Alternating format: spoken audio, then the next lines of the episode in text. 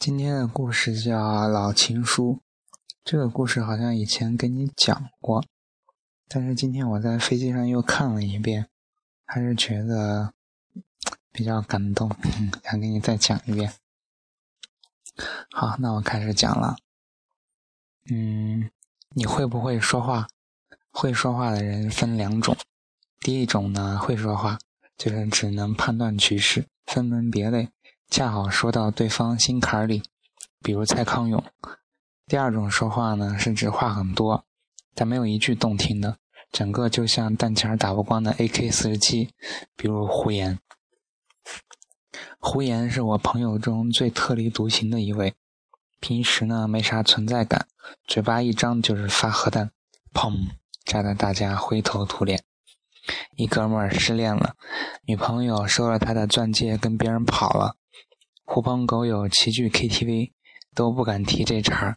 有人忽悠悠悠地说：“此情可待成追忆。”角落里传来胡言的声音：“此情可待成追忆。”贱货喜逢大傻逼。包厢里鸦雀无声，大家面无表情。我能听见众人心中的台词：“哈哈哈哈，太机智了！”哈哈哈哈。又一哥们儿结婚。迎亲队伍千辛万苦冲进新娘的房间，最后一道坎是找新娘的一只鞋。一群爷们儿翻遍房间，就是找不到，急得汗流浃背。胡言踱步进来，皱着眉头说：“藏得真好啊，丑货！一看就是丑货干的好事儿。丑货别的不行，藏东西最内行。水獭一生长得丑，但人家吃了睡不捣鬼。”海狗喜欢藏东西，但人家也不去坑乌贼。本来图个吉利，他非得破坏婚姻。国人不立个击毙丑货法，就得重修婚姻保护法。人家说有些女的表面上对你好，其实巴不得你跟她一样，一辈子嫁不出去。今天看来果然是真的。刚说完，一个小个子姑娘哇的痛哭出声，连滚带爬钻进床底。从床架摸出一只鞋，嚎啕奔走。大家面面相觑，猛地欢呼。新郎擦擦汗，感激的递杯酒给胡言，说：“多谢哥们儿，今今儿多亏你了。说两句。”我在外围惨叫：“不要啊！”已经迟了。胡言举起酒杯，激动地说：“今朝痛饮庆功酒，明日树倒猢狲散。”我劝他去学学蔡康永，于是他看了几集《康熙来了》，跟我说：“哈哈哈哈，小 S 真好玩，像一块活蹦活蹦乱跳的毛肚，比我还不要脸。”妈的，毛肚怎么就不要脸了？胡言嘴巴可怕，但但为人孝顺讲义气。他父亲很久前去世了，母亲快七十了，相依为命。老太太精神矍铄。嘉兴人，隔三差五包粽子给我们吃。网上叫嚣着甜粽党、咸粽党，党个毛！只有嘉兴的才叫粽子，其他只能算有馅儿的米包。老太太送粽子那不得了，谁家还剩几个，大家一定晚上杀过去吃光。一天黄昏，胡言火急火燎打电话给我，让我快去他家，他自己加班走不开。老太太玩命催回家帮忙，我气喘吁吁地赶到胡言家，端坐着三位老太太围着麻将桌，一脸期待地看着我。算了，那就打几圈吧。结果老太太团伙精明的不得了，指哪打哪，输得我面红耳赤，呻吟连连。一直打到十一点，散伙了。老太太跟我说：“小张，胡言是不是跟女朋友分手了？”我一愣。完全不知道啊！老太太说：“我送你俩粽子，你赶紧讲。”我说：“哦，那姑娘是长沙的，回老家了，两地距离太远，你说再在一块也不合适。”老太太斜着眼睛吹牛，肯定是胡言嘴太臭。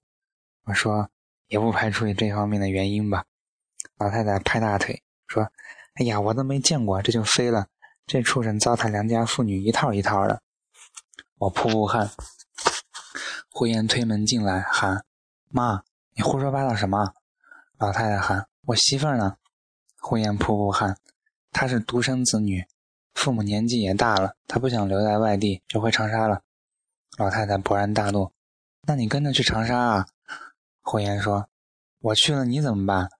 老太太说：“我我留着，小张天天跪着伺候我。”我腿一软，胡言拽着我想跑，我瘫在地上被他拖着走，哭着喊：“粽子呢？粽子呢？”两人去哥们儿管春的酒吧扯淡。其实我明白，老太太在南京待了三十多年，打牌、健身、溜达、唠嗑的朋友都在一个小区，老人建立圈子不比我们容易。他们重新到一个地方生活，基本就只剩下寂寞。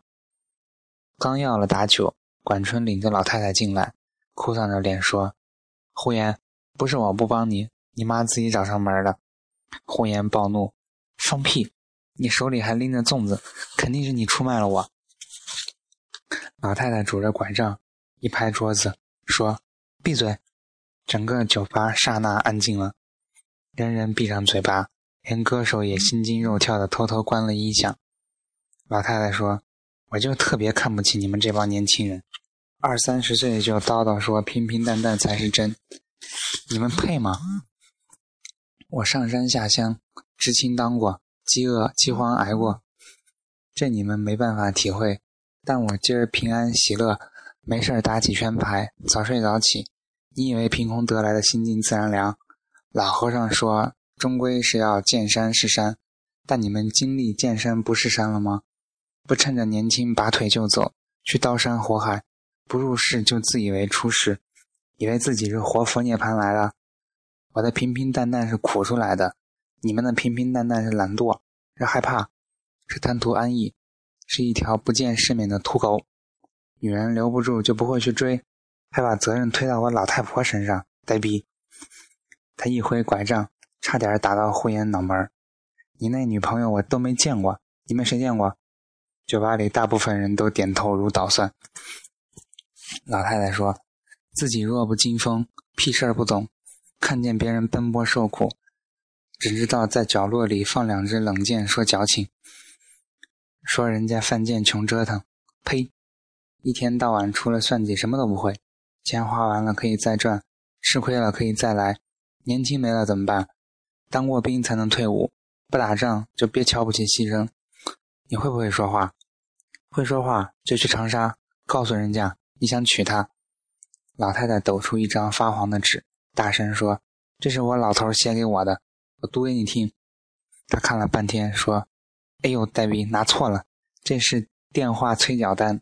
小张，你喜欢写字，你临时来一篇。”我赶紧现场朗诵：“相信青春，所以越爱越深，但必须爱。”勇于牺牲，所以死去活来，但必须来。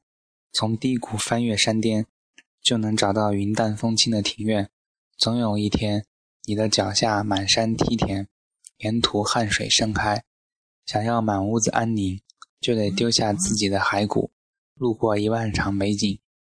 老太太抽我一耳光，说：“当着七十岁的老太婆的面说骸骨，滚！”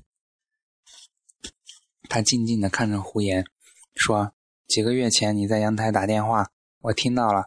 你劝他留在南京，不要去长沙，劝着劝着自己哭了。我特别想冲进去揍你一顿。哭什么哭？姑娘孝顺是好事儿，你不能追着去吗？然后从那天开始天天加班。你有这么勤劳吗？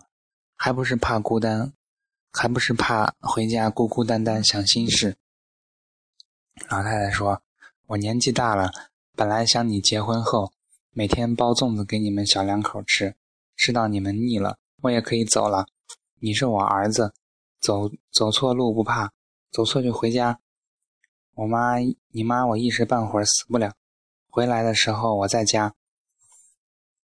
他说完，擦擦眼泪，昂首挺胸走了。管春赶紧送他。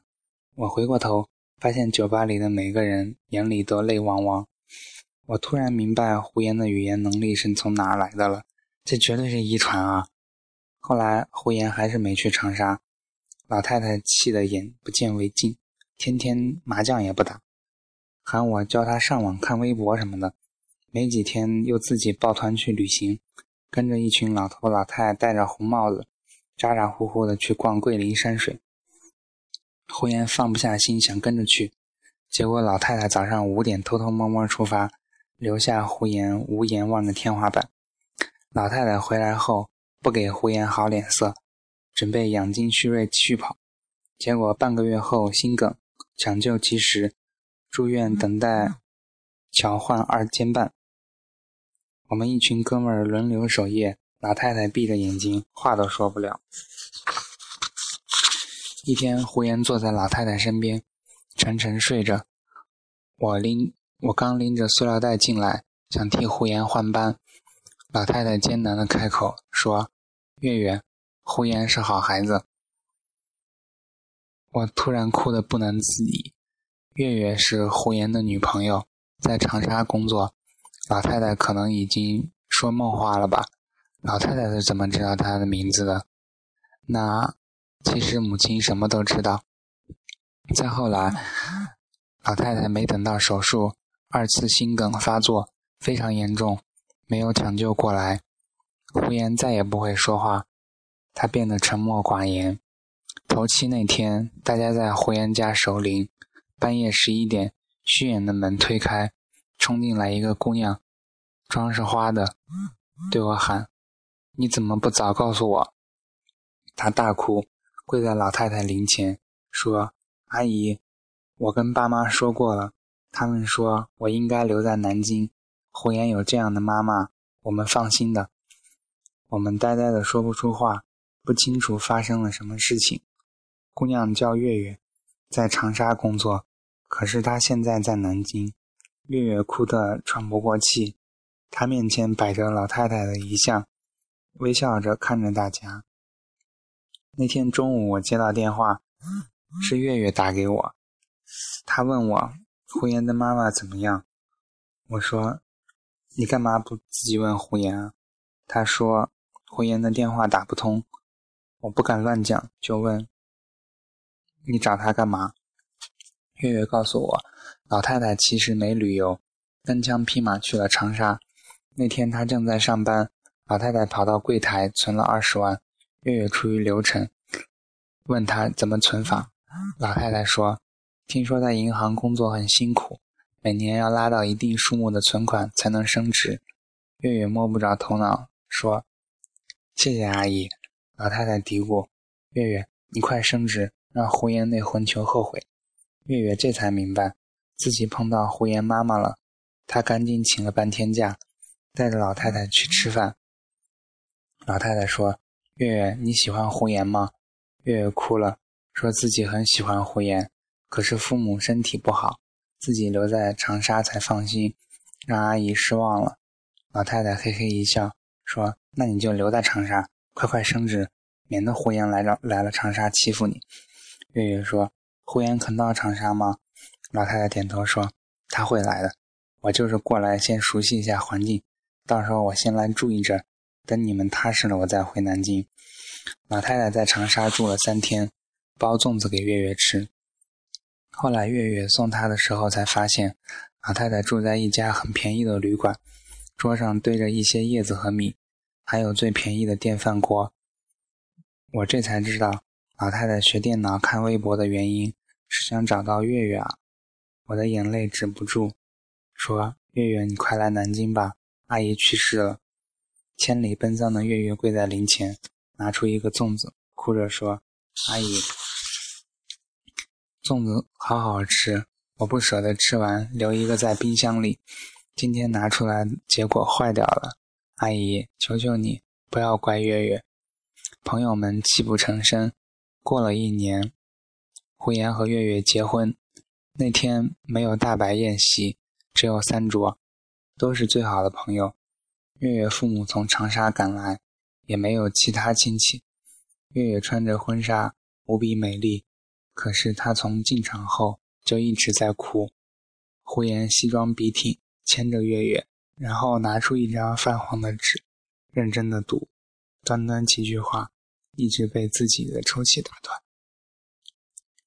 这封信是这样的：亲爱的刘雪同志，我很喜欢你，我已经跟领导申请过了，我要调到南京来，他们没有同意，所以我辞职了。现在的档案怎么移交，我还没想好，所以请你做好在南京接待我的准备。亲爱的刘雪同志，我不会说话，但我有句心里话要告诉你，我想和你生活在一起，永远。所有的朋友脑海中都浮现一个场景：老太太拄着拐杖站在酒吧里，痛骂年轻人一顿，抖出张发黄的字条。说：“这是我老头写给我的，读给你们听。”哎呦，拿错了，这是电话费的催缴单。